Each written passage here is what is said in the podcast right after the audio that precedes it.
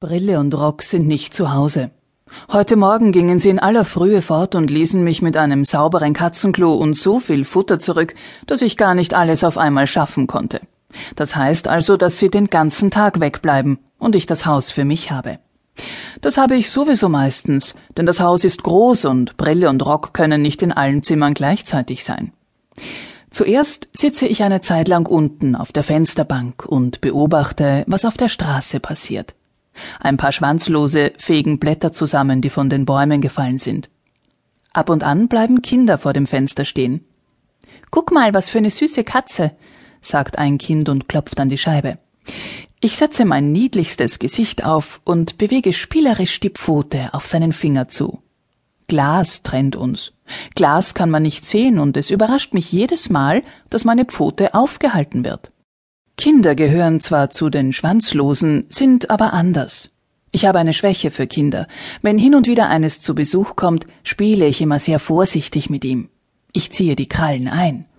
Und wenn es mich vor lauter Übermut am Schwanz zieht, dann hole ich nicht aus, sondern verschwinde unauffällig.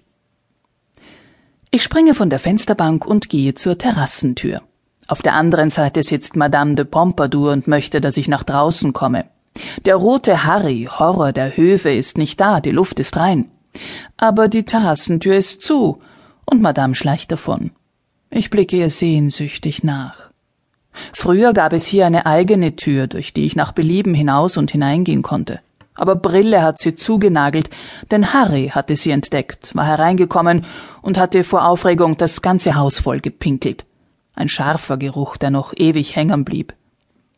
Der Tag zieht sich hin. Das Haus ist leer. Ich langweile mich. Es wird dunkel und Futter habe ich auch nicht mehr. Ein paar Mal streife ich durch das Haus, um zu sehen, ob Brille und Rock nicht doch heimlich zurückgekommen sind. Ich miaue kläglich. Niemand hört mich. Ich schärfe meine Krallen am Sofa. Das ist eigentlich verboten, aber da Brille und Rock nicht da sind, haben sie es sich selbst zuzuschreiben. Irgendwo im Haus steht ein Kratzbaum, den Sie mir mitgebracht haben, als ich klein war. Ich habe ihn nie benutzt. Kratzbaum. Allein schon das Wort. Meistens schärfe ich mir die Krallen am Lehnstuhl, der in Brilles Arbeitszimmer steht. Brille regt sich nicht so maßlos auf wie Rock. Er findet, dass es zum Leben mit Katzen dazugehört. Ich bekomme Durst. Wie immer steht ein Schälchen Wasser für mich bereit, aber ich traue dem nicht. Wasser trinkt man an der Quelle. Da der Wasserhahn in der Küche nicht tropft, muss ich mit einer Blumenvase Vorlieb nehmen, die auf dem Tisch im Wohnzimmer steht. Um ans Wasser heranzukommen, muss die Vase umgeworfen werden.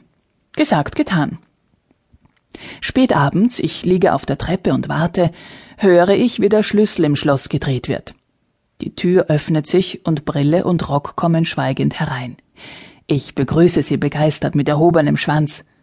Sie haben schlechte Laune. Jetzt nicht, sagt Brille, als ich meinen Kopf an seinem Bein reiben will. Gleich darauf höre ich den Aufschrei oben im Wohnzimmer. Rock.